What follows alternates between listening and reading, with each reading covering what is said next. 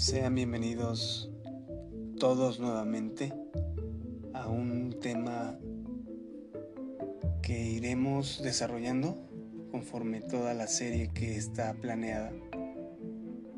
Hoy toca hablar sobre el despertar de la conciencia. En realidad de ahí parte el título de toda esta gama de pláticas que tendremos. Conciencia. La principal misión de un gnóstico, y más bien de toda escuela iniciática, lo único que debería interesarles es el despertar la conciencia. ¿Sabían ustedes que la conciencia es nuestra voz interna? Y que ésta se expresa y habla cuando se le da la oportunidad para hacerlo? La conciencia es una función de Dios, digámoslo así, que nos lleva a la iluminación, que nos permite romper esas cadenas. Hay alegóricamente una representación de Prometeo encadenado. Hay muchos simbolismos que vamos a ir descubriendo juntos. Solo haré mención breve de ella y las desarrollaremos más adelante.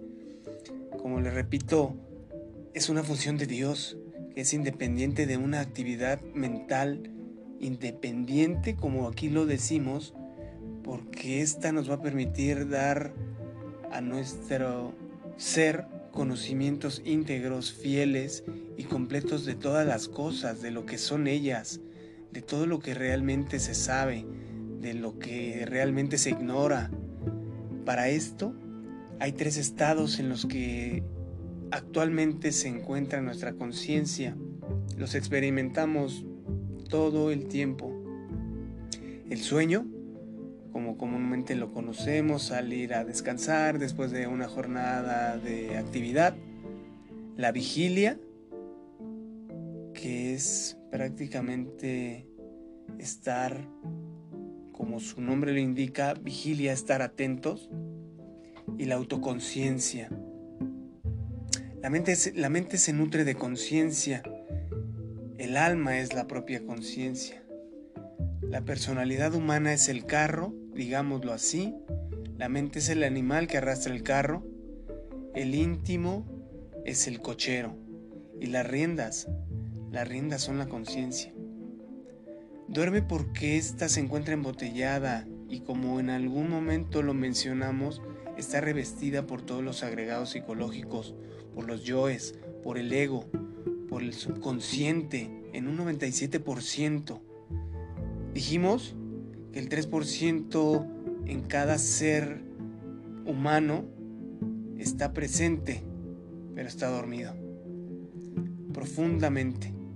No solamente en el mundo físico, también en otros mundos que son suprasensibles y que experimentamos durante el sueño. El cuerpo físico tiene esa capacidad. Día a día lo hace naturalmente, pero es inconsciente y pese a que algunos pudieran tener una sensación de, voluntad en ellos, es muy limitada. Se requieren ciertos accesos que nos, nos van a conceder si se cumplen otras condiciones. Actualmente existen en muchos grupos jefes que son como los guías lamentablemente con la conciencia dormida, ciegos que guían ciegos, y esos van a rodar al abismo, no van a ningún lado. Nos van a llenar de teorías, estaremos simplemente en la parte intelectual. Entre otras más que componen a la parte de la vigilia y del sueño y de la conciencia, es el subconsciente. Ahí se expresa el yo, el yo pluralizado como tal. Es su lugar en donde habita, pero este, la misión es transformarlo en consciente. La mente tiene muchos niveles y profundidades, y ahí, en esos recovecos de la mente, se encuentran escondidos todos los defectos. En el fondo, estos espontáneamente saltan para hacer aparición. Porque normalmente si hacemos tantita memoria, el subconsciente nos traiciona, nuestra mente divaga y nos hace pensar cosas por otras, recuerdos del pasado, valga la redundancia, visiones del futuro que tampoco tenemos en control, sucesos que nos han marcado la vida y ahí y en base a eso juzgamos la vida, pero no en el presente, sino hacia el futuro. Nunca estamos aquí, siempre vagamos de un lado para el otro. El subconsciente, digamos, es el sepulcro del pasado, sobre el cual arde la llama fatua del pensamiento, y en donde se gestan todos los sofismas de distracción. ¿Cómo lo explicamos esto? Hace unos segundos.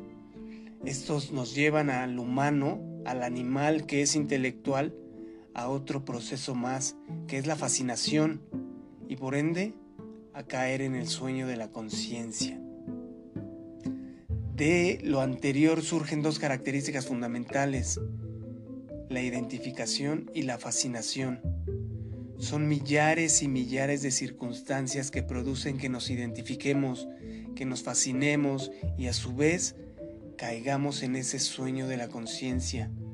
Nos, nos, identificamos con personas, con objetos, con ideas y demás. Estas son, el, son la causa del sueño, del sueño que vive la humanidad. Estas, en su conjunto, nos llevan al sueño de la conciencia. Lo diremos repetidas ocasiones. Digamos, por ejemplo, cuando vemos la televisión o vemos alguna película, que son parte del entretenimiento de estos tiempos, caemos en la identificación de el protagonista, del actor, de las circunstancias que están sucediendo ahí, los eventos nos llevan a sentir emociones por impulso que tampoco están bajo nuestro control. Esas simplemente parecieran de manera instintiva emerger. La causa fundamental del sueño profundo en el que vive la humanidad es aquello que se llama fascinación. La gente se olvida de sí mismas porque están fascinadas el borracho en la cantina, fascinado y embelesado por el alcohol, en el lugar, en el placer, en los amigos, las mujeres, la mujer vanidosa en extremo, fascinada ante el espejo por sus propios encantos, el rico y avaro fascinado por el dinero y las propiedades, el obrero honrado fascinado en el trabajo duro y la fuerza y la perseverancia para tener cómo subsistir en el día a día, todos esos distractores nos llevan a fascinarnos y a mantenernos distraídos de otros propósitos que por ahí algún gran iniciado mencionaba. Quien se encuentra en el camino, nada le hace falta. Un padre de familia, por ejemplo, también fascinado con sus hijos en proveerles lo mejor, darles pues algunas de esas carencias de las que tal vez se tuvieron en la infancia. Hay falsos conceptos de autoidentidad que embotellan a la mente. Lo exterior es, tan solo una reflexión de lo interior. De ahí, como lo mencionamos, se cae el sueño de la conciencia. Los humanos somos una máquina dormida. Si pretendemos despertar de ese sueño profundo en el que vivimos, inicialmente debemos de evitar identificarnos con esos placeres, deseos, emociones, dramas y todas esas escenas de la vida. Los alcances de este gran esfuerzo y titánico trabajo, les repito, una frase que tendremos siempre como guía conocernos a nosotros mismos y podremos conocer al universo y a los dioses. Quien despierta conciencia ya no puede soñar en el plano físico, pero ni tampoco en el interno. Quien despierta conciencia deja de soñar. Quien despierta conciencia es iluminado. Quien despierta conciencia puede platicar familiarmente con todas esas deidades o dioses que iniciaron la aurora de la creación. Quien despierta conciencia puede recordar todos los pasos que ha tenido en su andar de aprendizaje, cada uno de ellos. Para esto, debemos de llevar una integración, una revolución integral, vivir la vida como un todo, con valores psicológicos y la naturaleza, el hombre y la naturaleza. Tenemos que hacer la luz si es que queremos vencer a las tinieblas. La iluminación no viene como parte de la evolución de las personas. Eso es algo que se logra con esfuerzo y con grandes sacrificios. Esto nos va a dar como logros, virtudes. Es necesario eliminar a los yoes que nos gobiernan y manipulan. Digamos un ejemplo breve de un caso de una mujer marcada por un pasado, que también pueden ser hombres, ¿eh? marcada por una vida de complicaciones y, y sufrimientos, traiciones, y que afortunadamente para su aprendizaje terminaron, pero mientras la prueba no sea superada y podamos darnos cuenta, se nos van a dar esas, esas guías y pistas para poder sobrepasarlas. Regresando al tema,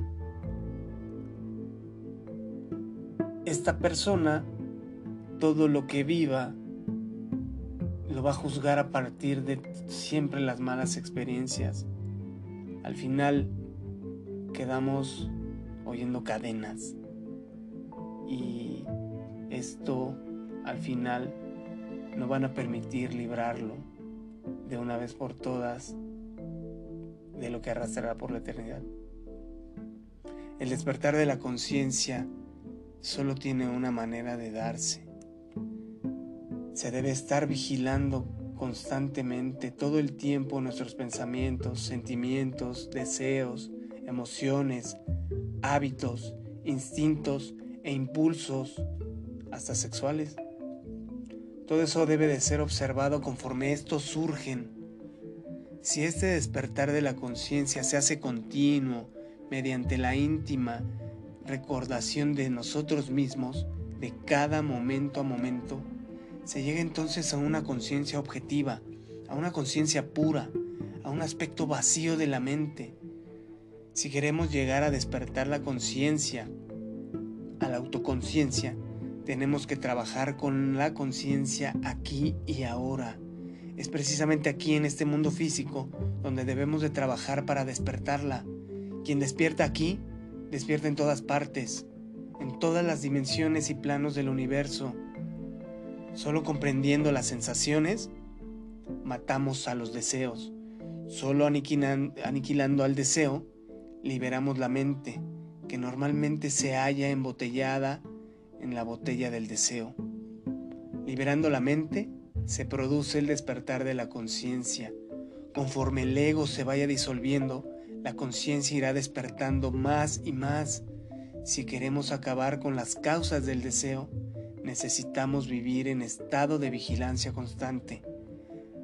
Les aconsejo paciencia y serenidad. La iluminación adviene a nosotros cuando disolvamos el yo pluralizado.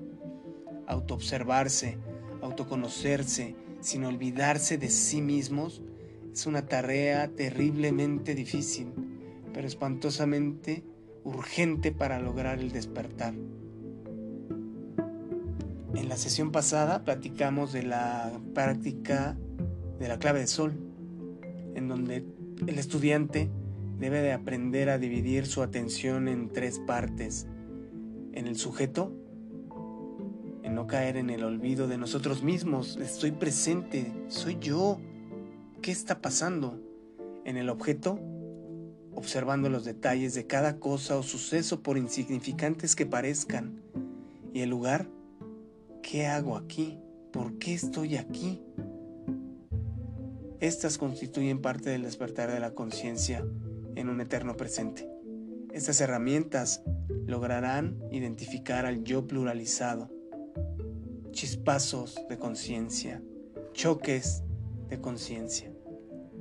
La división de la atención entre el sujeto, objeto y el lugar nos va a llevar al despertar de la conciencia.